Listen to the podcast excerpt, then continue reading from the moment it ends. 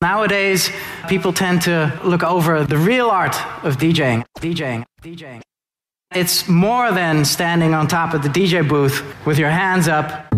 So I'm gonna tell you a little bit about scratching. This is what keeps me passionate about DJing. DJ.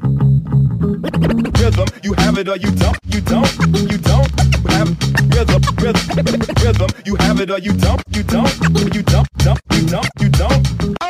O DJ Grand Wizard Theodore inventou o scratching de forma acidental no início da década de 80, quando a mãe lhe mandou pôr a música mais baixo e ele travou o disco que girava na aparelhagem com a mão.